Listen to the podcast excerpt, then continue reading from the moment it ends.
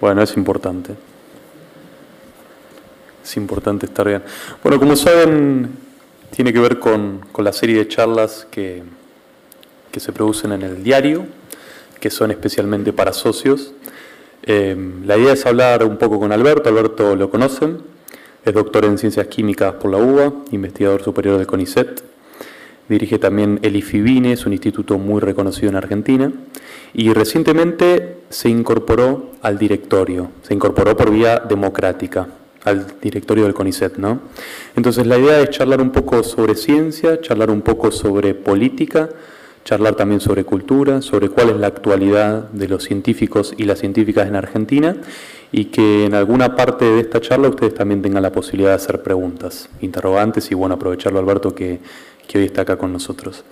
Así que bueno, para comenzar Alberto, me, gustaría consultarte con qué CONICET te encontraste. Es un CONICET que vos tenés de cerca, pero bueno, ahora estás en el directorio. Eh, ¿Qué es lo que viste y, qué es lo que proyectas para, para el corto plazo, digamos? No nos adelantemos demasiado. Bueno, buenas tardes a todos. Eh, me encontré con un CONICET que yo sabía que iba a estar y está desfinanciado, lo cual condiciona muchísimo las actividades. Eh, pero cuando entré al directorio, que es un conjunto heterogéneo de, personas que algunas representamos a las áreas del conocimiento y otras representan a ciertas corporaciones, eh, lo primero que dije es que yo venía a defender la I de CONICET. La I es la I de investigación. Y cuando digo investigación, digo investigación científica e investigación tecnológica. Y que no consigo al CONICET como un centro de exclusiva transferencia tecnológica y mucho menos de servicios.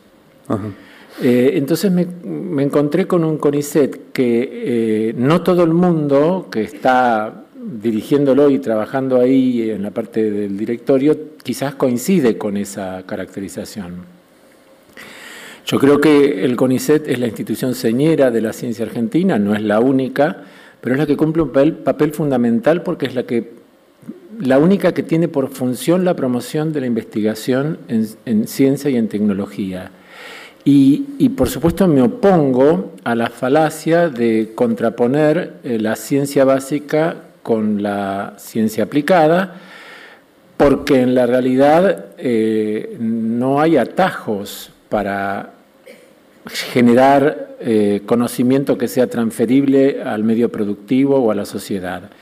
No hay atajos porque es la experiencia internacional e incluso en nuestro país, las mejores, los mejores ejemplos de transferencia provienen de centros de investigación que son fuertes en ciencia fundamental. Y esto es un debate que, todavía está, no está saldado, no está saldado en la comunidad científica, no está saldado en la sociedad no está saldado en el CONICET. Entonces yo tengo como una sensación, no soy el único, porque Mario Pecheni, que es de Ciencias Sociales y Humanidades, piensa igual, tengo una sensación que eso es la llama que tenemos que mantener encendida constantemente y que no siempre se la entiende y no siempre se la comparte. ¿Y por qué no siempre se la entiende? Eh, ¿Decís que hay alguna intención política, digamos, al querer enfrentar ciencias básicas con ciencias aplicadas? Yo creo que fue eh, ese enfrentamiento que fue promovido fundamentalmente por el antiguo ministro y actual secretario de Ciencia, Tecnología e Innovación Productiva. Ese, ese supuesta, esa supuesta dicotomía fue una de las maneras de justificar el ajuste, porque el ajuste se manifestó muy tempranamente y entonces eh, eh, hubo declaraciones, recuerdo una que salió en los diarios del presidente Macri, que dijo, un ministro me dijo que aquí hay científicos que eh, usan los fondos de los contribuyentes para satisfacer su propia curiosidad. Lo cual es claro que el ministro se lo pudo haber dicho y también está claro que es una, es una, afirmación perversa porque decir que los científicos solo tenemos por objeto satisfacer nuestra propia curiosidad, pese a que en muchas partes del mundo se dice que la ciencia básica es aquella guiada por la curiosidad, en cierta medida es una, especie de falta de respeto al interlocutor, porque no es que los científicos eh, únicamente querramos hacer cosas hedonistas que nos produzcan placer a nosotros, sino que en todo caso estamos inmersos en un, en un sector, en un campo del conocimiento que tiene muchas curiosidades, y no hay una sola individual. A mí me gusta más referirme a que la ciencia fundamental es aquella que está basada en hipótesis y que eh, eso es algo que no se puede reprimir, que se que se hace en todo el mundo y que la Argentina no puede quedar fuera tampoco de una ciencia basada en hipótesis. Entonces, esa dicotomía o esas, esas acusaciones para que los científicos se sintieran culpables de que no estaban contribuyendo lo suficiente a la sociedad porque querían satisfacer su propia curiosidad, a mi entender no es otra cosa que una estrategia para justificar un ajuste eh, de presupuestario que fue y sigue siendo muy fuerte. Ya que hablamos del ajuste, si, si uno tuviera que pensar eh, en, qué, en qué términos estamos hablando, digamos. Por ahí, en la campaña, ¿no? en 2015, cuando estaba el debate entre Scioli, y Macri, Macri prometía que iba a llevar a la ciencia al 1.5 del PBI. Y ahora estamos en 0.2 hasta 0.5 más o menos, ¿no? según eh, las fuentes. ¿Qué implica ese ajuste para el ámbito de la ciencia y la tecnología? Porque hablar de números así flojos, ¿cuál es la realidad de los laboratorios, Alberto? Bueno, además de que hay otras instituciones que no son el CONICET, donde se han producido despidos como el INTI o se han producido ajustes como el INTA, la CONEA, etc., en el CONICET particularmente, como su función de formación de jóvenes es tan importante, el ajuste significó en primer lugar una reducción de 500 puestos en la entrada a la carrera del CONICET. En el momento que esto se produjo, una gran reacción, hubo, tomas del CONICET, manifestaciones en la puerta del polo científico, repercusión internacional, pero una gran parte de la comunidad eh, compró la hipótesis eh, de que el CONICET estaba hipertrofiado y que reduciendo el número de ingresos a la carrera del CONICET, los que estábamos adentro íbamos a estar mejor. Y la realidad es que no se redujo el número de ingresos y los que estamos adentro estamos peor. Entonces, el ajuste eh, está calculado. Eh, lo que más ha sufrido desde 2015 es el bolsillo de los becarios administrativos, eh, técnicos e investigadores. Hay una pérdida entre el 30 y 40% del poder adquisitivo de nuestros salarios y estipendios. Hay una reducción de puestos y hay una completa de completo de financiamiento de los subsidios y los fondos de funcionamiento. O sea, cuando nosotros en el directorio, que yo entré hace tres meses, eh, distribuimos algunos fondos, estamos distribuyendo miseria, estamos distribuyendo incluso cifras que nominalmente son iguales a las del 2016 o 2017, cuando hubo un 80% de inflación acumulada y una devaluación brutal. Entonces, eh, el ajuste significa que para este gobierno eh, la ciencia y la tecnología no son importantes y en todo caso parece como que no les queda otra cosa que eh, soportar no eliminarlas. Claro, claro. Eso es un título eh, importante. ¿Y qué hay de los pibes? ¿Cuál es la situación de los pibes? Vos recién nombrabas acá los becarios y siempre el título que, queda en la retina y que tenemos. ¿no? Bueno, yo lo he dicho en, la, en, una jornada, en, una jornada, en la, en la Cámara de Diputados, cuando estábamos discutiendo presupuesto, eh, cuando se habla de planes estratégicos o de este, a ver que que los investigadores se preocupen por resolver problemas o agregar valor agregado a los productos de la industria, eh, todo eso no se puede hacer sin una gran inversión. Por lo tanto, en este momento lo estratégico es eh, salvar a las jóvenes generaciones.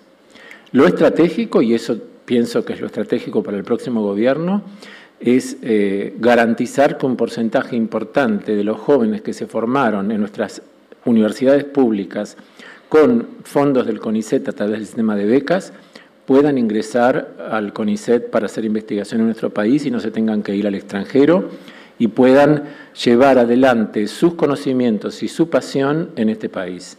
Y eso es algo que para mí es lo estratégico. Si, si no se entiende eso, bueno, cualquier otra cosa que se haga no va a tener éxito. no va a tener éxito.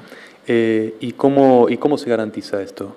Por ahí veíamos ¿no? que hay una eh, ley de financiamiento que tiene media sanción eh, ¿en, qué, ¿En qué quedó eso? Digamos, ¿se necesita voluntad política más allá de, lo que ocurra eh, en las cámaras legislativas? ¿Cómo funciona? Bueno, la ley de financiamiento de ciencia y tecnología fue aprobada por el Senado, pero cuando pasó a la Cámara de Diputados quedó congelada en la Comisión de Presupuesto que eh, dirige el diputado La Espina y por lo tanto no entra al recinto porque eh, los legisladores eh, oficialistas no, la hacen entrar al recinto y para que entre tendría que o tener el despacho positivo de la Comisión de Presupuesto o que creo que la Cámara apruebe que entre al recinto por dos tercios de los votos que no se consiguen. Me intriga saber qué va a pasar con alguno de esos votos con el eh, reacomodamiento que hubo ahora. ¿no? Eh, pero bueno, esa ley eh, tiene un objetivo, uno podría decir hasta desmedido, que es llegar al 3% del Producto Bruto Interno en inversión en ciencia y tecnología al cabo de un cierto número de años.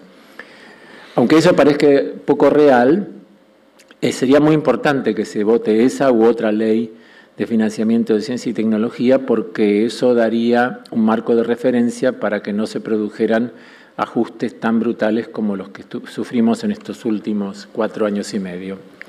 Pero, por ejemplo, eh, cuando el día que entré al directorio vino a, saludarnos el exministro y cuando le planteamos, Pechen y yo, que nosotros pensábamos que había que desbloquear y que el directorio tenía que fomentar que esa ley se tratara, él dijo que no, que él no estaba de acuerdo. Así o sea, sí, así nomás. O sea que eh, evidentemente no es simplemente falta de decisión, sino que es una decisión contraria. Tal cual, tal cual. Incluso la falta de decisión es una decisión, ¿no? Por supuesto, sí. Eh, entonces, bueno, un instrumento legal sería positivo, una recuperación del número de vacantes eh, en la carrera del CONICET, que tampoco es tan desmedida como se dice, porque nuestro país apenas llega a tres investigadores por cada mil habitantes de em, la población económicamente activa. Eso es poco en relación al mundo. Digo. Bueno, en relación a países como Israel o como Corea o como Japón, evidentemente es poco. Y le estoy nombrando tres países que no tienen el mismo Producto Bruto Interno y que no son todos ricos como Japón o Australia, por ejemplo.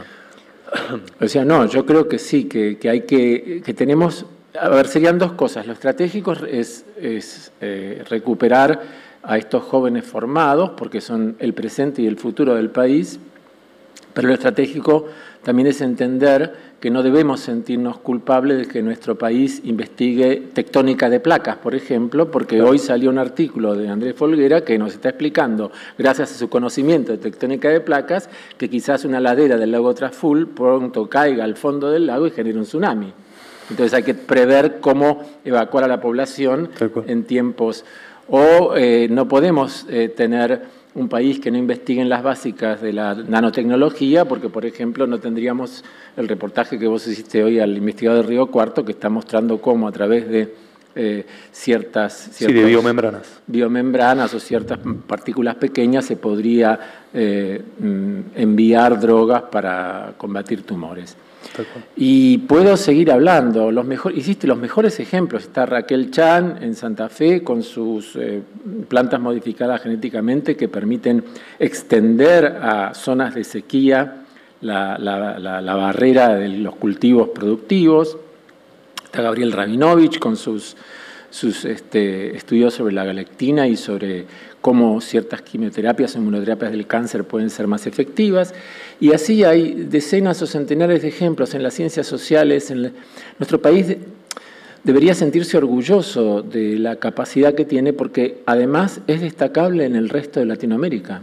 Es absolutamente destacable. Entonces, es, es triste que este gobierno al principio generara una ilusión nombrando al mismo ministro que en el gobierno anterior, pero después en la práctica generará un, desfinanciamiento que va a ser, que va, por suerte no, creo que porque fue, van a haber sido solamente cuatro años y medio, eh, tres años y medio, cuatro años y medio, cuatro años, perdón. No, se me hace más largo. Se me hace más largo. No, este, quizás no tenga consecuencias tan, tan graves si se recupera, pero también hay que tener en cuenta que la, la situación del país no es la ideal. Ahora, una decisión política de apoyo a la ciencia y la tecnología o apoyarse en la ciencia y la tecnología sería muy bienvenida. Ya que lo traemos tanto a colación, si, si esto fuera un ping-pong y yo te dijera Lino Barañao, ¿cuál sería tu respuesta? Esto va a salir públicamente. El, eh, Barañao fue compañero mío de la facultad, del CIO Química, yo seguí biología. Eh, no, no puedo valorarlo en, su función personal. Lo que quiero decir es que cuando asumió el gobierno de Macri, eh, el doctor Eduardo Borkin publicó un artículo en página 12 donde dijo que se iba a producir un experimento nuevo, que era saber si eh, lo virtuoso de una cierta política de ciencia y tecnología dependía de la persona que estaba al frente del, del ministerio o del gobierno en particular y su, su, modelo económico y político. Y el experimento ya se hizo. Tal cual, tal cual. Quedó claro, no se puede, no se puede prescindir de un Estado interventor y que apoye. Sí, porque además, lo voy a decir públicamente, eh, eh, la presidenta Cristina Fernández de Kirchner no solamente tenía eh, ideas claras respecto de una posible influencia de la ciencia en la transferencia tecnológica y en la industrialización del país, sino que además tenía un respeto muy grande por la generación de conocimiento.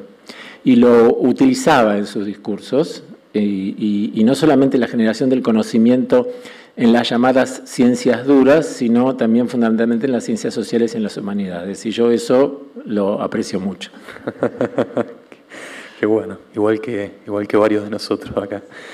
Em, ya que hablamos de eh, financiamiento, siempre, siempre está esta cuestión, ¿no? Eh, le pedimos al Estado, pero ¿cuál debería ser el rol de los privados? ¿A los privados hay que pedirle que apuesten a nuestra ciencia y tecnología o los privados los dejamos a un lado y solo pensamos en la, en la interacción pública? No, no. Eh, obviamente yo, yo tengo una formación en la cual, en una situación ideal, preferiría que que los grandes proyectos nacionales sean llevados a cabo por empresas públicas o por el Estado.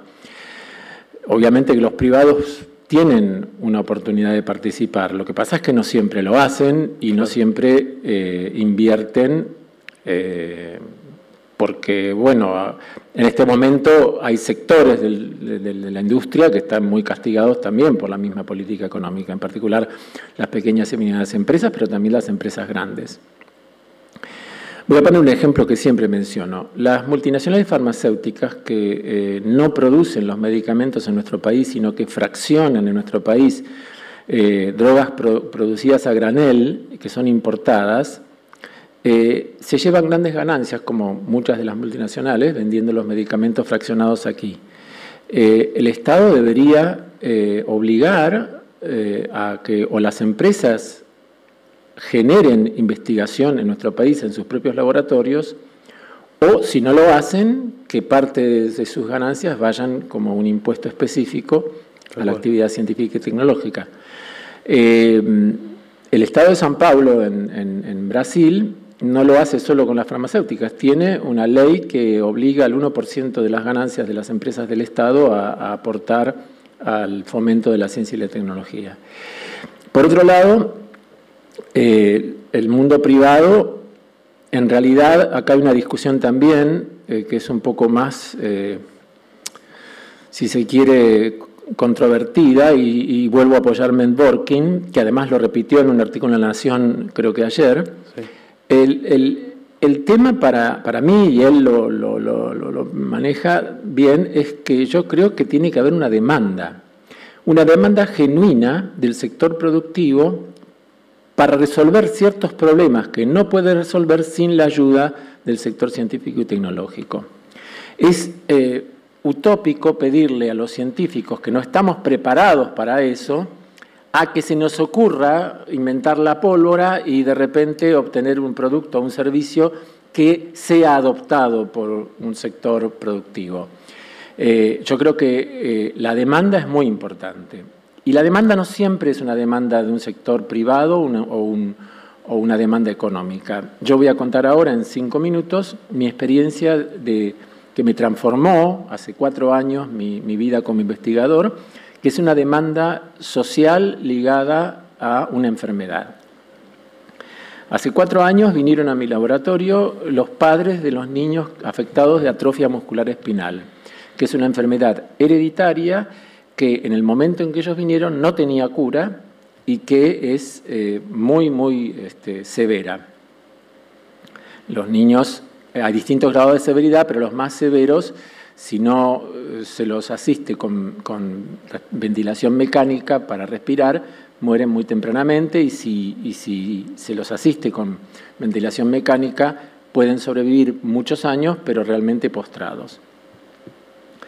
Los padres vinieron y son gente maravillosa que yo aprecio muchísimo porque además saben muchísima biología molecular vinieron a decirme que querían que yo trabajara en el tema porque yo trabajo en splicing alternativo, que es el, mecanismo por el cual cada gen es capaz de producir más de una proteína.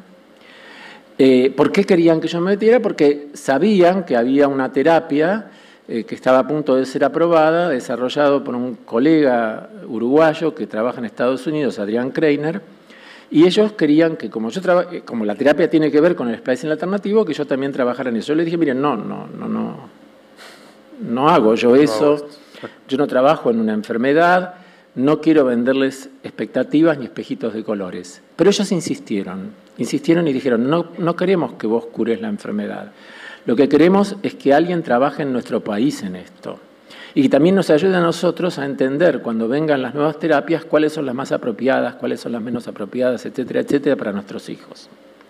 O sea, tuvieron una firmeza en la demanda con una, una, justicia tan grande que a veces eh, deberían envidiarla a los funcionarios de ciencia y técnica, porque ellos no son funcionarios de ciencia y técnica.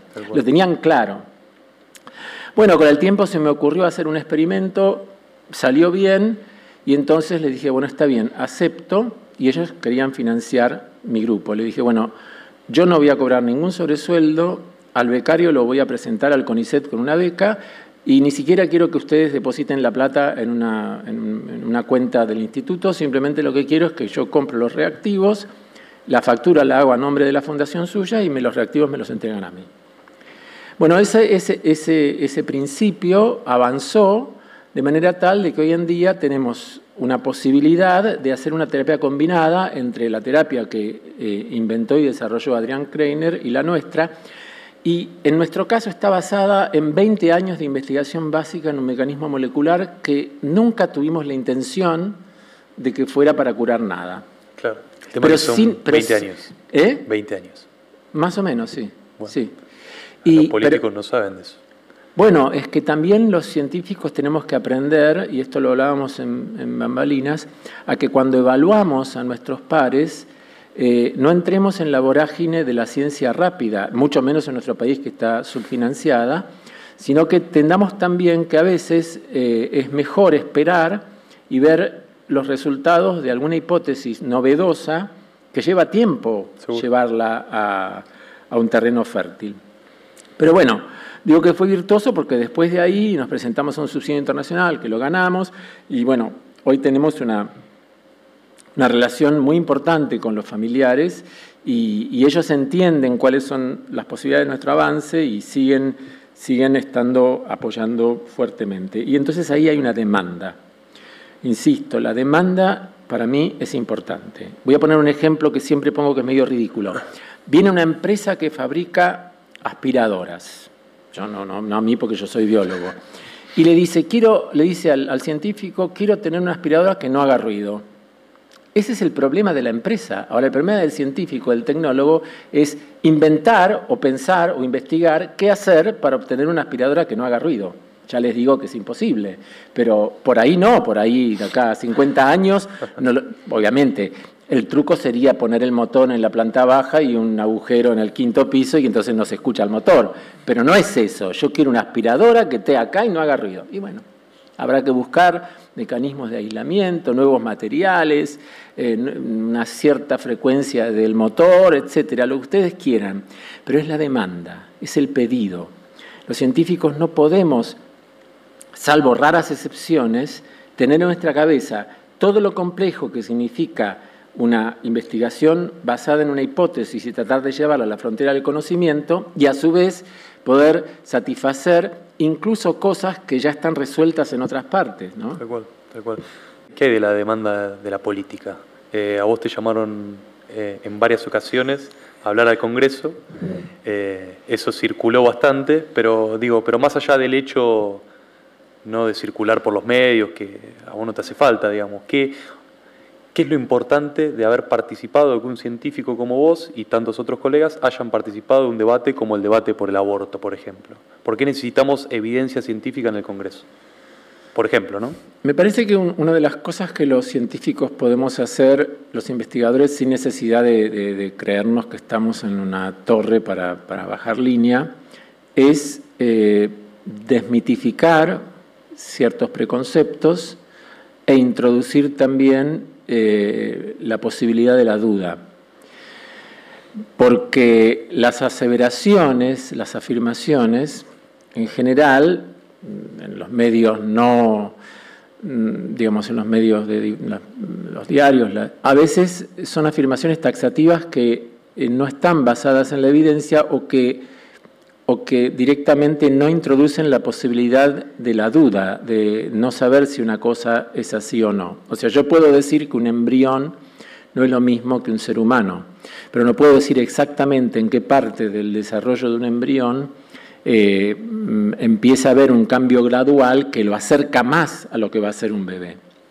Entonces, ese tipo de razonamiento que tiene que ver con la práctica de la ciencia, porque la práctica de la ciencia se basa en verdades transitorias, que no quiere decir que cuando son refutadas dejan de existir, sino que hay una parte de esa verdad transitoria que quizás deje de existir y otra parte que perviva. Eso es algo que que es muy difícil a veces transmitir a la sociedad. Y entonces los científicos tenemos que transmitirlo también con, exprimiendo nuestra mejor capacidad de comunicación y didáctica. Yo creo que, es muy importante el papel en, lo que se llama eh, crear una opinión pública informada. Eso está bueno. Eso está bueno. Bueno, vamos, acá me están avisando, vamos a abrir eh, las preguntas eh, que, que el público manda por la web. Hugo Raúl Odone, por ejemplo, pregunta cuál es el rol eh, de las investigaciones en el campo de las ciencias sociales, ya lo estuvimos hablando, pero sobre todo se preocupa por el financiamiento. El financiamiento en ciencias sociales, ¿cómo funciona? Eh, el CONICET desde hace muchos años tiene cuatro grandes áreas del conocimiento. Ciencias sociales y humanidades es una de ellas, ciencias biológicas de la salud es la otra, ingenierías y ciencias agrarias es la otra, y ciencias exactas y naturales, que incluye física, química, matemática, es la cuarta ya desde hace mucho tiempo que, pese a que cada una de ellas tiene distinto número de investigadores y distintas fuerzas y tradiciones históricas, se trata de que haya mucha plata o poca plata se reparta equitativamente entre las cuatro grandes áreas, porque los representantes no van a permitir que no se, haga así. Me parece que eh, en ese sentido hubo un cambio positivo en los últimos 15 años, en donde las ciencias sociales y las humanidades eh, pasaron a tener un estado de dignidad eh, equiparable a las otras y por supuesto que yo soy muy cuidadoso porque estoy absolutamente convencido en no referirme a las ciencias pensando solo en las naturales. Como dice Mario Pecheni, que no sé a quién cita porque no me acuerdo, pero es de ciencias sociales, dice, están las ciencias duras, las ciencias blandas y las ciencias al dente. Y no, no es chiste mío, por favor. ¿eh? Yo estoy simplemente repitiendo. Está citando. ¿Eh? Estoy citando. No, no, eh, eh, es importante, sin duda, porque aparte hay muchas aplicaciones de los estudios en ciencias sociales. Y por supuesto contribuyen, tanto las sociales como las naturales, a la generación de un pensamiento crítico. Y el pensamiento crítico es peligroso. Es tan peligroso que este gobierno, a través de Marcos Peña y de la influencia de Rosichner, dijo públicamente que el pensamiento crítico le había hecho mucho daño a este país y que había que reemplazarlo por el optimismo y por... Los globos, ¿no? Bueno, no dijo los globos, dijo el optimismo y, no sé, el entusiasmo. Lo cual eh, suena casi ofensivo, porque si hay algo en lo cual un científico, los científicos se podían sentir orgullosos, es de eh, no no hacer afirmaciones sin fundamento y tratar de ser crítico y autocrítico. Evidentemente la política tiene otros componentes, ¿no? La política tiene subjetividades mayores que las subjetividades que afectan a la actividad científica, pero la actividad científica también tiene subjetividades. Tal cual. ¿Y cómo funcionan, eh, cómo operan esas subjetividades todas juntas dentro de una comunidad que muchas veces se la piensa, se quiere idílica? No, no es idílica para nada. Eh, hay bastantes conflictos interpersonales, hay conflictos de autoridad y autoritarismo dentro de la comunidad científica, hay relaciones de poder, hay egos, todo eso existe, pero creo que tampoco es exclusivo de la actividad científica, existe en, todos los, en todas las actividades humanas. Pero no, los científicos no estamos exentos de eso. Seguro. Acá pregunta Hugo Sanitice si se necesita un consejo asesor científico dentro de la estructura del Poder Ejecutivo, con voz y voto dentro del Congreso a los fines de no volver a tener el retroceso y de financiamiento. Bueno, consejo asesor. El, consejo asesor no estoy seguro. las cámaras tienen eh, la Comisión de Ciencia y Técnica, la de senadores y la de diputados. Lo que sí debería haber es mayor consulta a las instituciones de ciencia y técnica cuando se toman ciertas decisiones. Vamos a poner un ejemplo. Este famoso tema actual de la importación de basura. Sí. Eh, el actual vicepresidente del CONICET en ejercicio de la presidencia, el doctor Laborde, le pidió a la Comisión de Ciencias Ambientales un informe. Y el informe que produjeron es lapidario. Pero yo no sé cuál es la posición ideológica de los miembros de esa comisión. Pero claramente explicaron desde sus saberes, y uno después los podrá criticar o no, explicaron desde sus saberes por qué este, es peligroso lo que se está haciendo. Lo mismo pasó cuando los expertos en ciencias de la computación analizaron el tema del voto electrónico y su eh, información eh, fue muy importante para frenar una decisión que podía ser eh, podría digamos este, llevar a, situaciones o de fraude o de errores insalvables. Entonces yo lo que diría más que un consejo asesor científico del gobierno, lo que tendría que haber es mecanismos por, el, por los cuales, ante decisiones que afectan a toda la sociedad, se consulte a los estamentos correspondientes del sistema científico. Y voy a poner un ejemplo que cuando lo escuche no le va a gustar, pero eh, no entiendo por qué el ministro de Ambiente, habiendo tan buenos ecólogos y ambientalistas de prestigio internacional, tiene que ser el rabino Bergman. O sea, me parece que ahí hay un sinsentido, porque eso es un, Evidentemente es un puesto político, pero es un puesto político que debería ser ejercido por alguien que tenga a su vez un conocimiento específico que él mismo este, confiesa no tener. Sí, es increíble. Eso forma parte del no pensamiento crítico.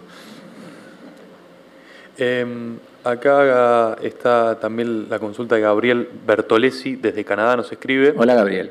Hola Gabriel, ¿cómo estás? Eh, me gustaría saber la opinión de Alberto respecto de la política de reinserción como raíces y la idea de retener a los científicos que, no, que ya se están yendo. Un poco de esto comentábamos. Bueno, forma parte obviamente de, por lo cual estoy convencido que hay que aumentar el número de ingresos y hay que pagar mejores, mejores este, salarios a los investigadores para que los que están afuera puedan volver y mantener a sus familias aquí. Y también lo voy a decir claramente, hay una vieja discusión sobre si los becarios que son, que son eh, estudiantes de doctorado, deben seguir teniendo un régimen de becas, que en definitiva es un régimen precarizado, que no tiene cargas sociales, ni jubilación, ni, ni este, digamos, licencias por enfermedad, etcétera, etcétera, eh, o deben ser un trabajo en blanco. Y yo al principio no estaba muy convencido, y ahora estoy absolutamente convencido de que tiene que ser un, un contrato a tiempo limitado y un trabajo en blanco, porque hay ejemplos virtuosos. ¿Cómo cuál? como los residentes médicos. La residencia médica en un hospital es un periodo de formación, tiene un tiempo limitado, pero es un empleo. No es una beca. Está bueno eso. Eh, se fue la próxima pregunta. Eh, ¿Qué rol espera que tenga la Agencia Nacional de Promoción Científica y Tecnológica en el futuro? Lo pregunta Gloria Dugner. Hola Gloria. Yo, eh, cuando se creó la Agencia Nacional de Promoción Ciencia y Tecnología, también hubo una discusión en el seno de la comunidad porque se le estaba quitando al CONICET la capacidad de financiamiento fuerte de los subsidios para investigación. No obstante, con el tiempo transcurrido, porque esto ocurrió durante el menemismo, la agencia se consolidó en la fuente más importante de subsidios para investigación. Lo que pasa es que en este gobierno la agencia quedó totalmente desfinanciada y por otra parte eh, se produce un sinsentido que no es exclusivo de este gobierno, es que eh, funciona con créditos internacionales como del Banco Interamericano de Desarrollo, que están en dólares, pero luego cuando llegan a, la Argentina de alguna manera se especifican y los subsidios cuando tardan en entregarse eh, ocurrió una devaluación o una inflación, por lo cual se entregan cifras muy inferiores a las que originalmente se planeaban. Hoy en día la Agencia Nacional está entregando subsidios de investigación los más competitivos, de los cuales queda el 70% de los postulantes fuera, que para las ciencias experimentales son de 5 mil dólares por año. Esto contado, cualquier persona, no de Francia, de Inglaterra, de Estados Unidos o de Israel o de Australia, sino de Uruguay, de Chile o de Brasil, es causa de risa. Entonces, ¿qué espero para la agencia? Que vuelva a ser financiada por el Estado y que cumpla el rol que tiene que cumplir, que es permitir que los científicos no solamente ganemos un sueldo, sino que no seamos ñoquis, porque necesitamos dinero para comprar equipamiento y para comprar insumos y para hacer experimentos. En el caso de las ciencias de laboratorio experimentales, y en otras necesitan hacer viajes de campaña, viajes de recolección, este, o, hacer este, estudios estadísticos que también requieren dinero. Muy bien. Sobre se abre la voz, si alguien quiere hacer alguna pregunta al público, hay algunos, eh, hay algunos micrófonos por ahí, por ahí girando y dando vueltas. No se ven las manos levantadas, y se ven los movimientos. Yo no veo nada. bueno, por ahí hay alguien que quiere consultar a Alberto, así que ya llegará el micrófono. Sí, buenas tardes. Doctor, mi pregunta es sobre el, tema de la divulgación este, científica en la sociedad, eh, eh, en el sentido de que para que la sociedad en su conjunto apoye las actividades de ciencia y tecnología y para que se despierten vocaciones en los jóvenes para algún día este, dedicar a esas cosas, la, divulgación es esencial. Mi pregunta es qué hace o qué debería hacer el CONICET para poner un acento en todo eso. Yo quería subrayar lo que le digo por algo que me sucedió hace dos días, una anécdota tonta, pero escuchando un programa de radio, escuché un programa de radio que duró 45 minutos, donde una científica habló de un programa que consiste en hacer un dron que sobrevuele una de las lunas de Saturno, Titán, y que se pose en distintos lugares. Y entonces alguien le dijo, bueno, pero ¿cuál es el interés de eso? Y la mujer dijo, la científica dijo, vea, las primeras fotos de esa luna muestran que la superficie de Titán, dice, se parece a la costa azul.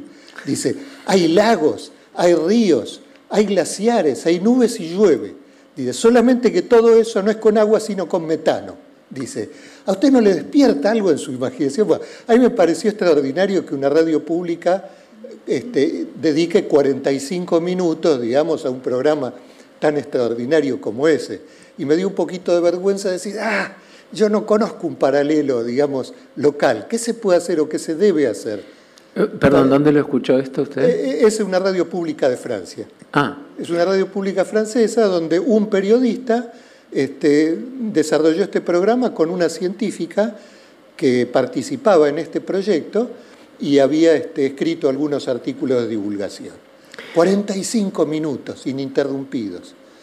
Bueno, ahí me dio un poco de envidia, por eso es este, esa es la razón de mi pregunta, doctor. Eh, es interesante el ejemplo que usted pone. Yo creo que hay mucha y buena divulgación científica en el país, eh, en parte originada por mm, escuelas que surgieron de los centros de investigación, que después eh, se desarrollaron solas. De hecho, Pablo es un gran periodista científico que viene de esa escuela y puedo nombrar varios.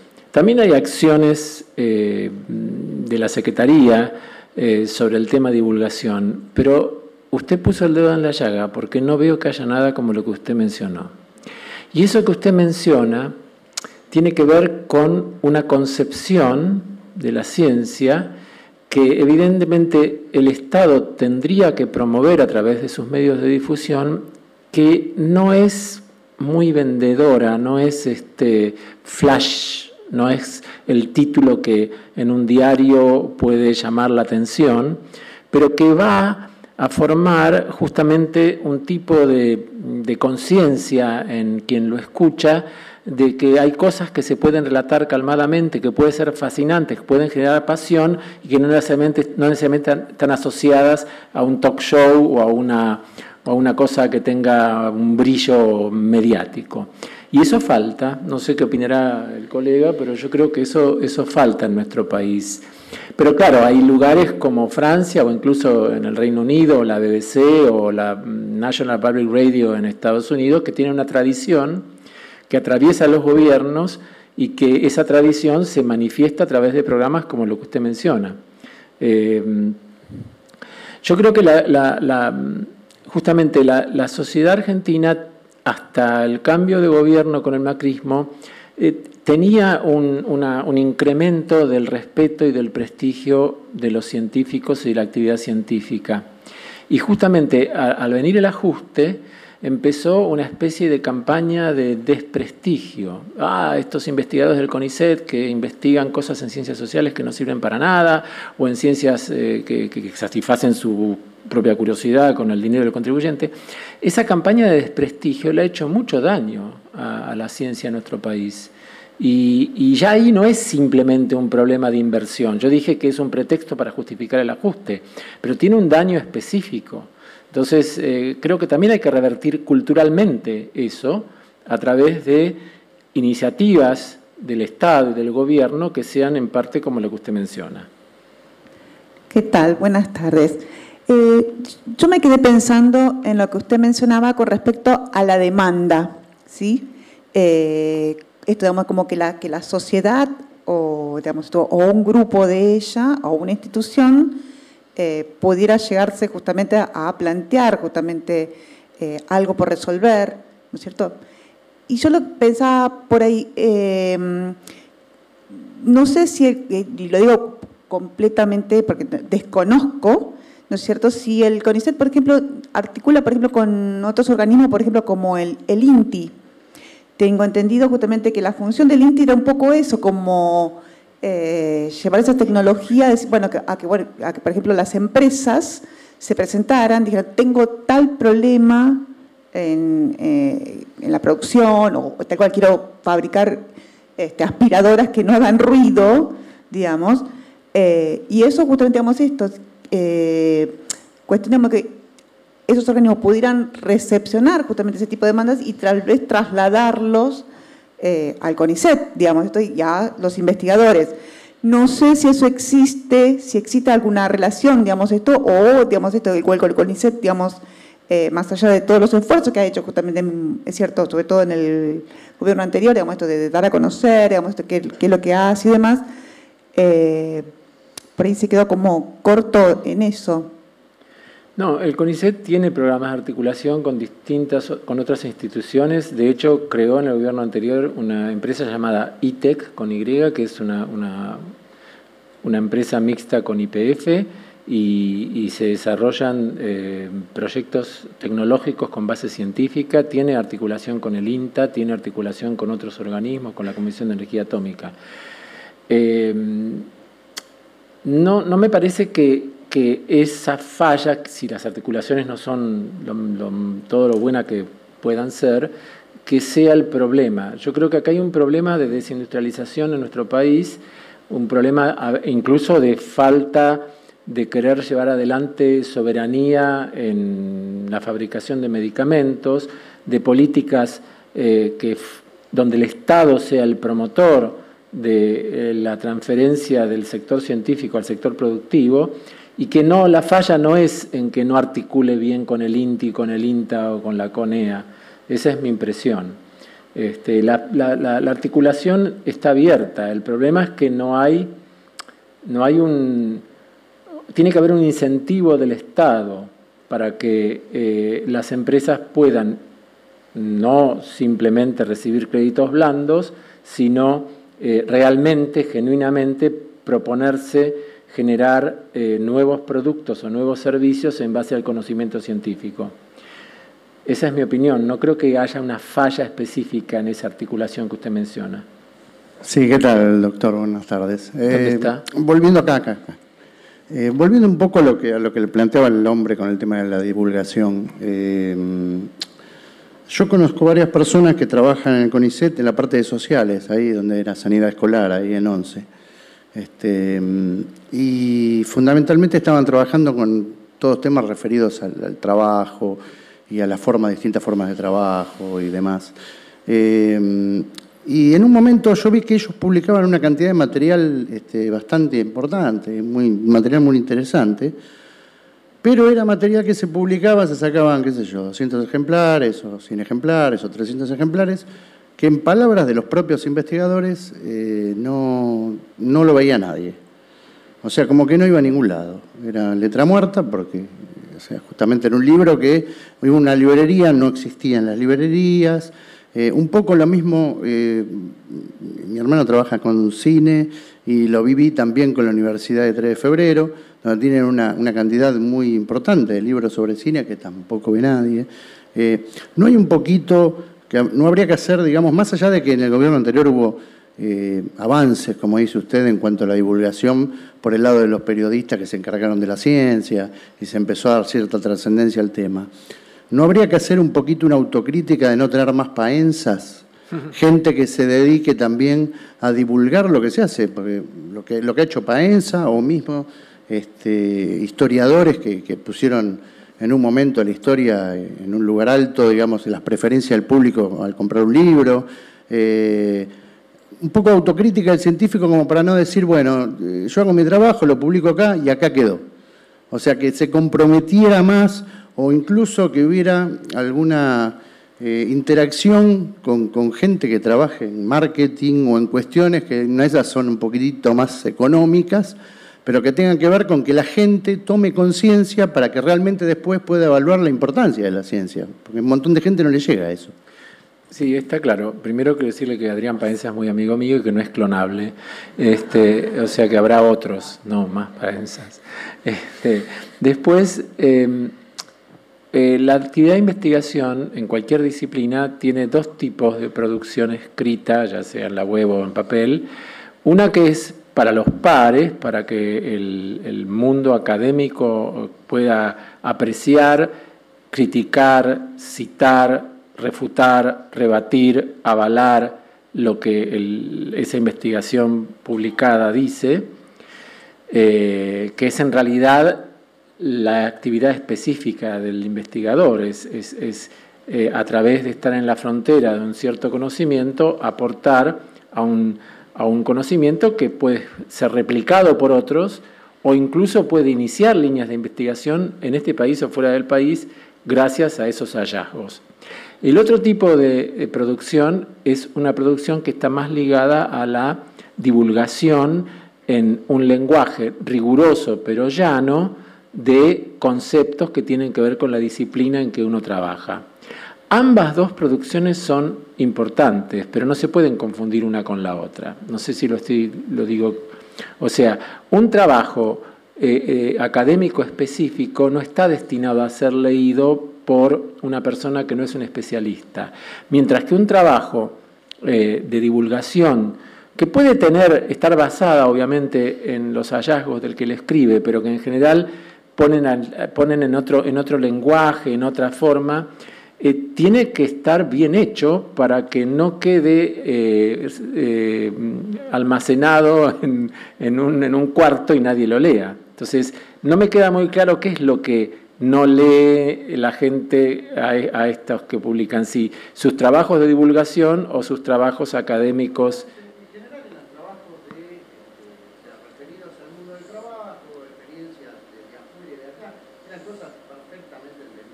Ajá. Algo que hubiera que ser un especialista en el tema como para poder... Claro, pero está el que escribe siempre sabe cuál, a, qué, a qué lector está dirigido. Sí, eso es un libro académico, probablemente eso es un libro bilingüe, es un libro académico. De todas maneras, eh, son, yo, yo, aclaré el tema de, de, los dos tipos de producción, pero hay una tercera actividad que es esencial y que es para mí indisoluble de la investigación científica, que es la docencia universitaria de grado. Porque las universidades son centros de generación de conocimiento, no solo de transmisión. Porque si una universidad solo se dedica a transmitir lo que ya está escrito en los libros, no es una universidad. Una universidad es aquella que además hace fundamentalmente investigación. Por lo tanto, la transmisión que se puede hacer a los jóvenes en las universidades por parte de los investigadores, yo, había un físico ya mayor en, en, nuestra facultad que decía, el sentido de investigar es que para enseñar tenemos que generar conocimiento porque si no estaríamos enseñando lo que ya está cristalizado. Entonces, esa actividad para nosotros, por ejemplo, para, para mi instituto y para la gente que trabaja en, en, el departamento que yo trabajo, es esencial. Los tesistas son jefes de trabajo prácticos, ayudantes primeros, los estudiantes son ayudantes segundos, los investigadores somos profesores y estamos todo el día en contacto con jóvenes que descubren la aventura del conocimiento con nosotros y disfrutan y tienen pasión con nosotros sobre las cosas que ven con nosotros cada, cada año o cada mes. Entonces, hay varios aspectos en el cual el investigador tiene que estar comprometido. Tiene que estar comprometido políticamente, tiene que estar comprometido en pelear por el presupuesto, en dar clases, en hacer material de divulgación de buena calidad y en hacer material específico para su, su este, campo del conocimiento. Y está bien que sea así, está bien que sea así. El investigador no puede estar en una torre de marfil. Yo estoy de acuerdo. Ahora, no puedo contestarle por qué los libros que usted dice que produce esta gente no son leídos, no lo sé. Bueno, yo quería hacer un comentario. En realidad yo trabajé en, investigación hasta que en Alice Malbrán hasta que me jubilé. Y quería hacer un comentario en relación a eh, lo que es el equipamiento en institutos de salud y lo que yo observé a lo largo del tiempo y observé y sufrí en realidad. Eh, cuando hay fondos, las instituciones consiguen equipamiento, pero por lo menos lo que yo observé hasta ahora, siempre hay mucha dificultad en contar con fondos para la reparación de esos equipamientos.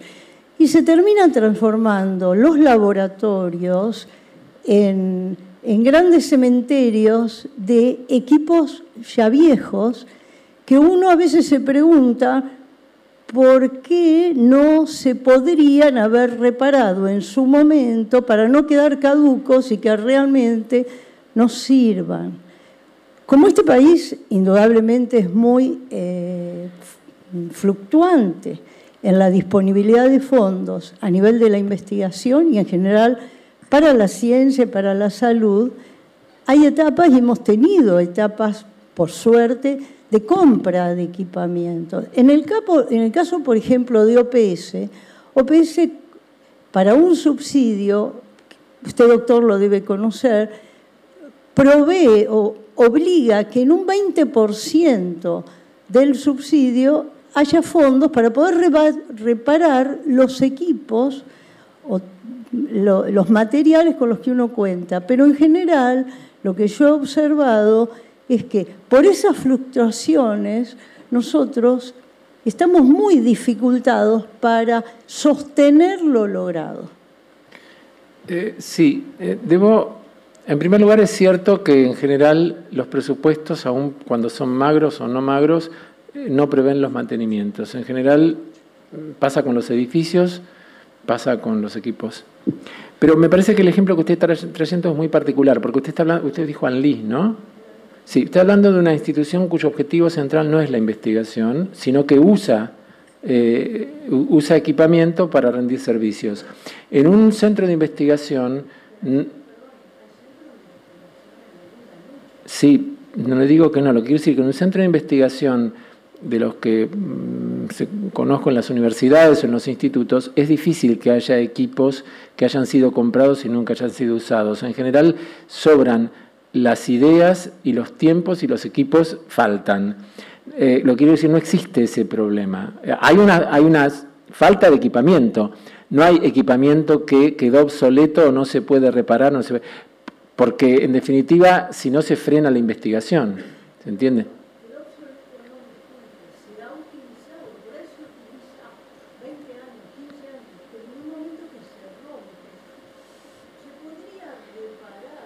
Sí, hace falta dinero. Yo...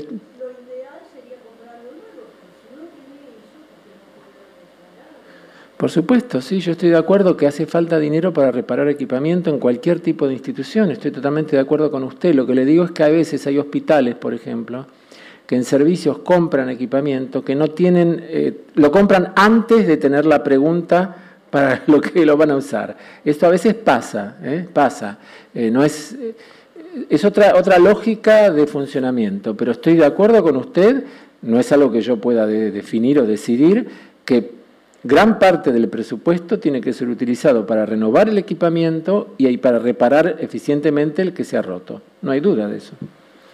Bueno, fue muy interesante, eh, la verdad, eh, conocer un poco más eh, y, contarle, y contarle a la gente, porque siempre vemos ¿no? esto del CONICET y vemos la etiqueta y vemos la garantía de calidad y nos ponemos contentos cuando hay alguna investigación, pero está bueno también conocer por dentro, ¿no? conocer por dentro y nadie mejor que, el señor Alberto Cornwell para poder contar esto, hoy adentro del directorio, pero bueno, con su larga trayectoria ya formando parte del Consejo como eh, investigador de carrera. Así que si le parece le damos las gracias. Un aplauso. Gracias a ustedes.